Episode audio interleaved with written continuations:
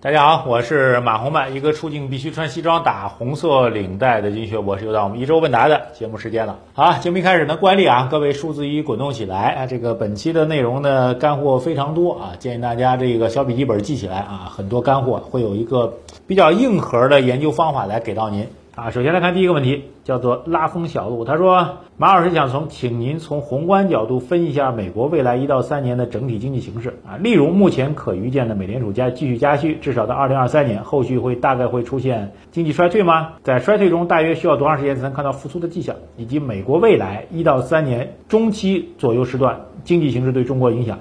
呃，严格来讲，这问题很难回答啊，因为它是一个行进中的，而且涉及到一个比较复杂的一个经济体，这个做宏观预测，我只能讲一下这个目前市场当中比较一致的预期啊。目前市场比较一致预期呢，今年年内啊到明年年初呢，美国应该还是在不断的加息。争议点呢，就是这个快速加息，就是每个月到加息的时候加七十五个点，这种比较快速的加息，什么时候会出现一个边际上的改善？一个边际上改善就到五十个基点啊，另外一个到二十五个基点啊，这是加息方面的一个预期。总体来讲还是不断。的加，这是第一个看法。第二看法呢，市场比较一致的预期呢，到明年啊，二零二三年的时候，美国经济将会进入到一个衰退周期啊。从现在的滞胀周期，滞胀哈，就是这个经济运行停滞啊，这个经济增速在下行，然后通货膨胀啊，这是比较痛苦的时间点，将会进入正式进入到一个衰退周期啊。这个基本上是在明年。但是第三个问题就比较难回答。就滞胀周期之后，美国什么时候能够进入到复苏周期啊？这个其实，在观察美国经济的历史规律上来讲呢，不是特别有规定性的答案。因为美国确实得承认，美国从经济体啊，特别从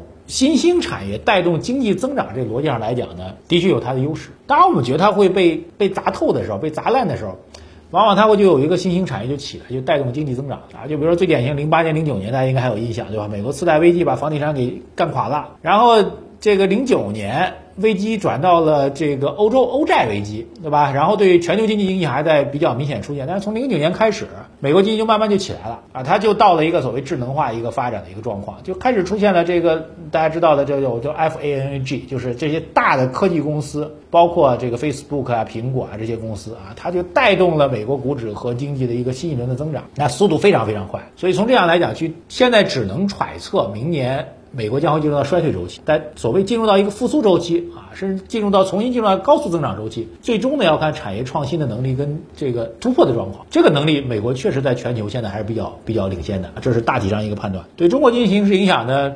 这个正反两面都有啊，客观上来讲，负面就是美国如果经济衰退啊，它会对全球的需求都会下降。那中国大量出口到美国的商品呢，就会出现需求减弱的问题，这是负面的。正面的话，对资本市场呢，有人认为呢，美国如果衰退的话，全球资金呢会更多的来配置中国的投资市场。但这个事情呢比较复杂。总体来讲，我认为，如果美国经济长期处于衰退当中的话，毕竟需求决定一切，对吧？有人要买东西，你要不停的花花钱，有人要不停的花擦擦，对吧？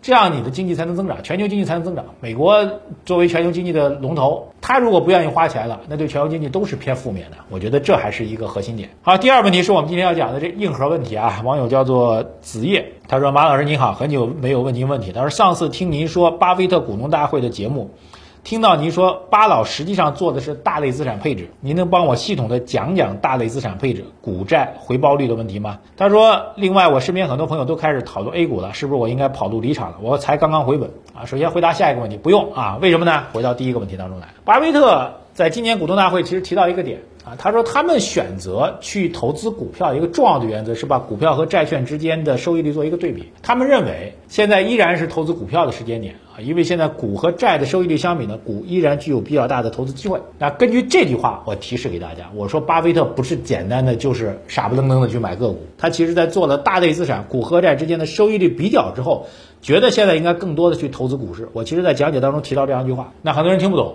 啊，简单来说，所谓大类资产配置就是股、债、商品和现金四种情况就够了。其中投资最多的一定是股，一定是股啊？为什么呢？因为只有股权投资，特别是龙头的增长型的股权投资、股票投资，才能够给您带来持续不断的增长，才能够让您跟上人类社会不断前进的步伐。所以股一定是大头。债呢，通过股和债之间的平衡来减少市场的波动或者回撤给您造成的伤害。商品是在应对出现。极具严重的通货膨胀的时候，商品的价格就会涨很多。这两年大家应该感受到了啊，我们中国现在讲是前年，美国呢是在去年，包括最近这个能源大也大别大宗商品上涨也一样，商品现金啊可能留一小部分，就是万一股债商品全都是暴跌的时候，就类似于这个滞胀时期，是有一定的现金，但主要是股，其次是债，再次是商品，最后是现金啊，这就是所谓大类资产配置。所以，所谓以大类资产配置的核心，其实是股和债之间的一个比例的调控。商品和现金啊，只有到了严重通货膨胀或者严重的衰退啊、严重的滞胀的时候才会考虑，好吧？好，接下来很重要点。股和债之间怎么去做对比？给您一个最简单但是极其灵验的方法。这个方法呢，一般用不着，但一旦用着的话，价值和意义非常非常大。我们叫做股债比。什么叫股债比呢？就投资股票做的获得的收益和投资债券获得的收益，两者做除法比嘛，就是除法。怎么算？给您一个方法。我们一般呢用沪深三百指数来做啊，具体算法如下啊。我们录节目时候在七月五号，所以我用的是七月四号收盘之后的沪深三百的市盈率。大概是在十五点二倍，市盈率的倒数就是您投资这个指数的投资收益率，这个大位大家应该知道的，所以用一除以十五点二就等于百分之六点五七，这就是目前沪深三百指数的投资收益率。股的收益率有了百分之六点五七，债的收益率呢？债注意要看十年期国债收益，十年期国债收益被我们认为是有国家信用保障的、长期的、无风险的这个收益率水平。目前呢，在七月五号的时候是百分之二点八六，二点八六。所以现在简单就是百分之六点五七除以百分之二点八六，然后得下来的结果是二点二九，注意是倍。所以就意味着，如果你现在去投资沪深三百这个指数，比持有十年期国债收益率的收益相比较。投资股票的收益是投资债券收益的两点二九倍。接下来敲黑板啊，二两点二九倍没感觉对吧？好，接下来道理很简单，当股和债的相比，股的收益率是债的两倍以上的话，就可以大胆的比较高比例的配置股票。当股和债比例如果跌破两倍，在两倍以下，但是在一倍以上的话，我们认为还是可以股和债之间做一个均配的啊，大体上股一半，债一半。如果股和债的比例，股已经比债的比例收益率已经要低破一倍的话，零点九倍、零点八倍的时候，那时候基本上可以把股票清仓掉了，只留债券，就这么简单。一和二是核心。那么从这个意义上来讲，首先讲结论，二点二九倍意味着什么呢？各位，答案很显然，现在投资要以股为主，以债为辅，所以我们给您的组合是百分之八十的股，百分之二十的债。说到底呢，就是基于这样的依据。那如果再极端一点，如果股债配比能够达到两点五倍以上，那就坚决的、大胆的、毫不犹豫的、大量的资金去买股票。其实您把时间倒推回去，自己去算啊，我就不算了。在四月底的时候，股市跌得最惨的时候，您去算一算，那个时候的股债比，大家算一下，可以打在公屏上，是不是已经超过二点五倍了？事实上，当市场股票不断下跌的时候，股债比就会不断的提升。注意，股票价格越跌，股债比就会越提升。超过两倍之后，就可以大胆的入场了。超过两点五倍，基本上就可以砸锅卖铁了。而且这个指数呢，这个这个判断指标呢，它比较有意思。您去历史上当中看看，基本上每次历史的大顶和大底都会发出提示。比如说这个在历史当中的大底的时候，股市大底的时候，一般都会跌破两点五倍啊，升破两点五倍。如果是历史大顶的时候，往往都会跌破一倍。您自己去查，比如历史当中比较典型，零七年的顶，对吧？这个零九年的顶，一五年六月份的顶，然后零八年的底，一二年的底，一六年一月份的底，一九年一月份的底，你自己去算，非常准确。所以这个指标呢，可能两三年才会显那么一次灵。一旦它显灵了，你赶紧拜一拜，送钱送子观音，送财观音来了，非常好的机会，各位一定要记住，好不好？这个指数目前告诉我们，所谓股债配比啊，这个指数现在依然是以股为主，以债为辅，股可以占到七成或者八成，好吧？好，按这个逻辑来讲，虽然你身边的很多同事朋友们他们已经开始讨论 A 股了，但是你不用怕，因为你不用还不用关注他们。当市场真的疯起来了，股市的收益率开始下降的时候，还有人在疯狂讨论的时候，那个时候才可以去跑，对吧？所以并不是说所有的时候群众都是傻子，群众有的时候还是比较聪明的，群众有的时候是傻的。你要选择群众有的时候傻的时候再离场，千万不要选择群众聪明的时候离场。而且我也告诉你，如果他们对股市不太了解，就因为近期上涨了开始选择进场的话。哎，我可以很负责任告诉你，最近一段时间市场可能会有震荡不信你就自己去看吧。好，今这是以上我们今天最重要的这个内容的讲解，建议大家一定要笔记做好啊，这个整理好，最好有课代表把相关的要点整理出来，放到我们的留言互动区，好吧？下一位网友叫做 LZZZ 幺二幺三八，他说马老师根据您的建议，我配了多只债基，之前涨得很好，最近股市走强了，这段时间债基不行了。虽然知道股债有些负相关，但是具体原因是什么呢？债呢，其实有自己运行的规律啊，它并不一定刻意的非要跟股票负相关，它有正相关的时候。哈哈，这个比如说滞胀的时候，两个都是暴跌的啊，这就是正相关哈，都是负的。那现在这种状况，实际上经济呢从这个衰退周期慢慢进入到复苏周期啊，进入到复苏周期的时候，整个社会的信用，就我们说的用钱的人比较多的，所以大家呢就会推高实际的交易利率，在这种情况下，债券就会出现下跌当然你也不用搞那么懂，如果搞不太懂也没关系啊，你就知道债在我们整个资产组合配置当中呢起到一个平衡器，来减低波动的一个功能和作用。现在依然保持一个小比例的债，两成或者三成就 OK 了。它依然当，比如市场最近是不是可能会有大跌呢？我觉得我乌鸦嘴一下，有可能。那时候大跌的时候，你持有的债就比较有帮助了啊，减少波动，这一点是比较有益的。那么如果非要讲，再去讲一下，就是当市场这个债券开始下跌的时候怎么办呢？或者市场利率开始上升的时候，债券价格要下跌的时候怎么办呢？其实有两个方法。第一个呢，就是我们讲大跌配置，减少债券的比例，这个已经在做了。还有一个呢，我们专业术语叫做降久期啊，说白就是减少长期债的配比，增加短期债券的配比。啊，这样也可以减少这个债券波动的一个幅度，好吧？有时间再学。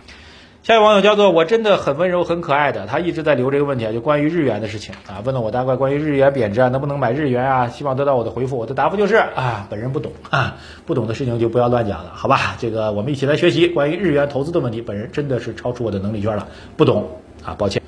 好，还有网友叫做未来可期，他说买基金需要注意哪些数据啊？他说我总是根据新闻获取数据啊，想问一下如何去跟踪基金行业，不然总是看被作者已经加入个人判断的数据，看新闻报道只报道热点不全面。买基金如果看新闻，那你一定是上当了。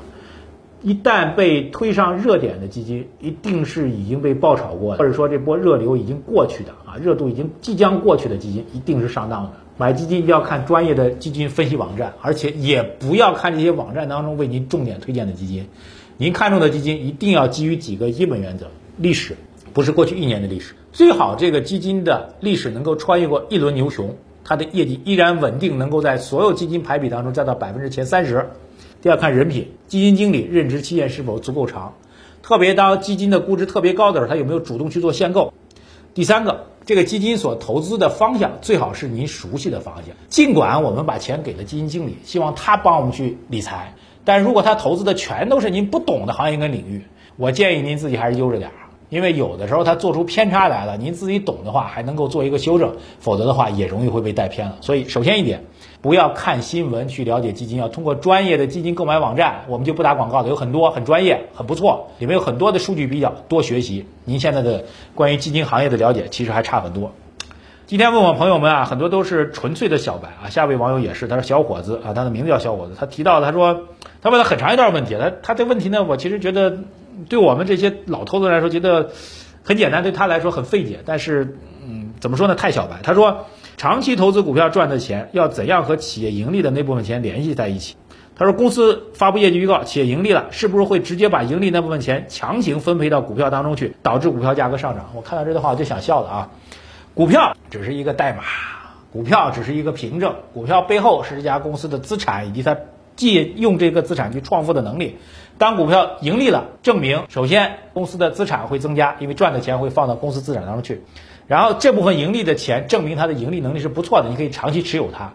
然后股票价格因为这两个要素去上涨，而不是把它赚的钱强行分配到股票当中去啊。虽然我也不知道您在说啥，但是我觉得您肯定是在胡说八道啊。但是没关系啊，能够看得出来您是一个对投资的基本常识还相当有误解或者不懂的人，慢慢学好吧。如果有一些常识性的问题，也可以继续问我们。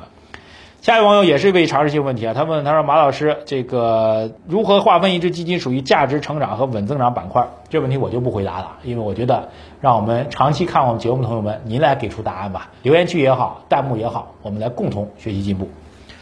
好，以上就是我们节目的核心内容。但今天给大家一个非常重要的长期判断的重磅的看多还是看空啊，买入还是卖出股票的一个判断基准，这个指标叫做股债比。学会的话，朋友们请举手，务必把数字一滚动起来。